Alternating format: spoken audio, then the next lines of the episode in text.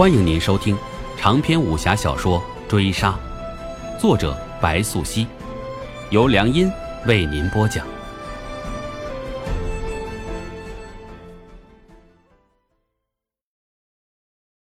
第十二回，尽管罗歇不愿，片刻之后却依言，将熊卵交到灵叶手中。此时西凤已面如死灰，看向灵叶的眼里难免带上了恐惧。你想干嘛？罗歇不安一问。只见灵叶蹲下身来，将熊卵递给西凤，但比起他的泰然自若，西凤接手的表情却略显呆滞。于是下一秒，罗歇依旧疑问的眼中，破空的利刃已由上至下，将古王卵连带着西凤的手一起直线贯穿。啊！几乎同时，西凤的惨环大呼和古王的厉声鬼泣。都在寒冷的水洞里大气。罗歇显然已被眼前景象惊呆，古王卵的破裂带来紫色粘稠的液体四涌喷溅，接下来，随着西凤抓挠地面，那液体却腾升而上，如烟如雾，顺着他裂开的伤口钻了进去，消失无踪。古王的鬼气随着紫色妖雾的消失，便也在山洞中荡然无存。灵叶上前。破开西凤的黑色长褂，那熟悉的图腾即以肉眼可见的速度逐渐生成。你，你都干了些什么？罗歇上前欲意推开灵叶，将西凤拉扯，却在下一秒被西凤忽然暴起的掌风击中，数步远退。接着，西凤不停，数掌出手，向着灵叶的方向如狂风猛浪而来。他出手不快，但掌力极强。三五除二，已将上古坚冰而砌成的地面炸开花来。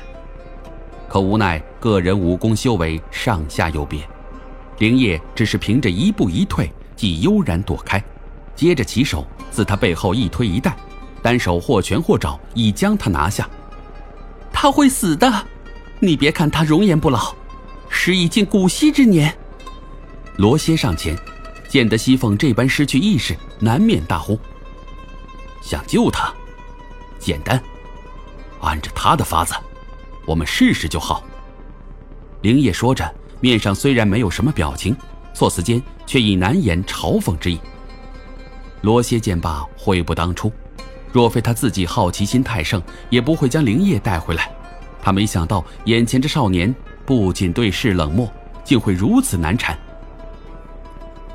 你最好不要抱太大希望，古王卵。一旦进入血脉，每个人的反应和结果都不一样。你最好祈祷他不要死了，否则什么破解的法子都没有了。届时，美至月影，你就等着鬼谷吞心吧。罗歇转起身，对灵叶没好气道。灵叶却不曾想到，罗歇知晓月影之时会受焚身之苦。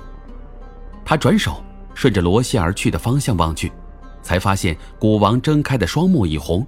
手中悬空托起一物，正是一枚瓷卵。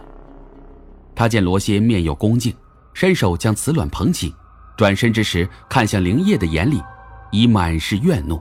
接着递手灵叶，略带犹豫道：“你可想好了？”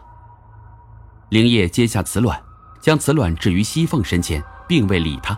下秒，扑哧声轻微，他袖中利刃已破开瓷卵，继而你见那红雾如血。刹那间就窜入西凤体内，灵叶还未起身，西凤的痛苦声已经传出，接着他耳际、鼻息、口腔都泛起赤红血污，七窍流血。即便是罗歇也越发感觉到事态难以控制。然而灵叶二人刚才退远，西凤已双臂抱身，整个人都在地面上翻滚起来，就连紧闭的双目。都止不住的渗血，其场面简直惨烈。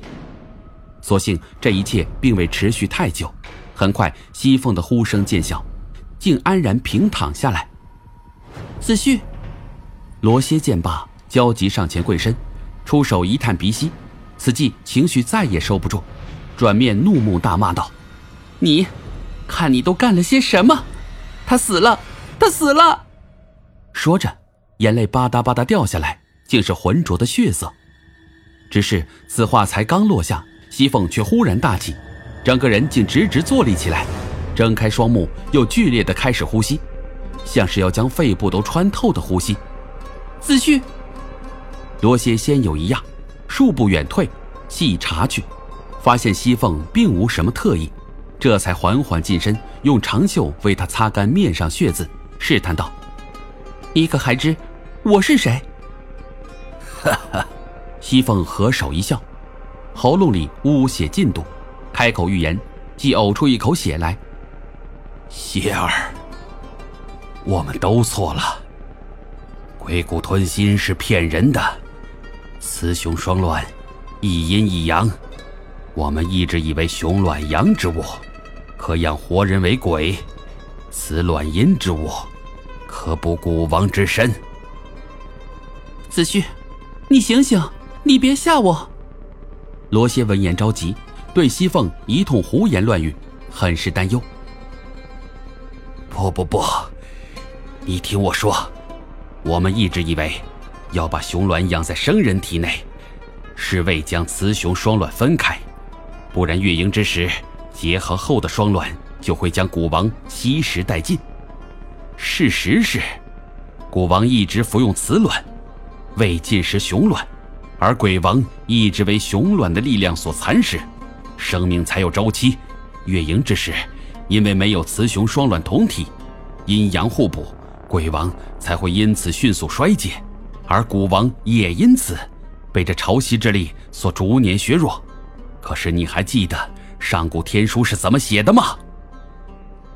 西凤不顾形势，面上已激动难掩，拉扯罗歇道：“鬼王及古王。”都会因月之潮汐日渐强大，所以，所以，应该是雌雄双卵各有寄生，每只月盈潮汐阴阳互补，鬼王及古王衰竭的难题，以后再也不会发生了，再也不会了。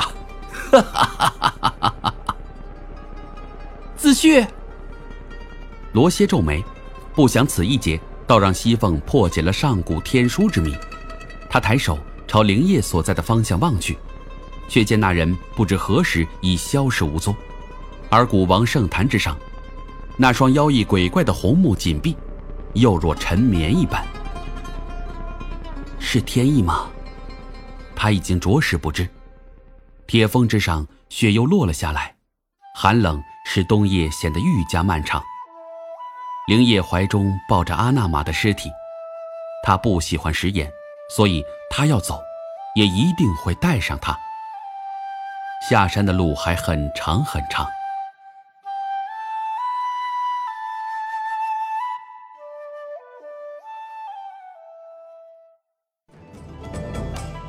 本回追杀播讲完毕，感谢您的收听。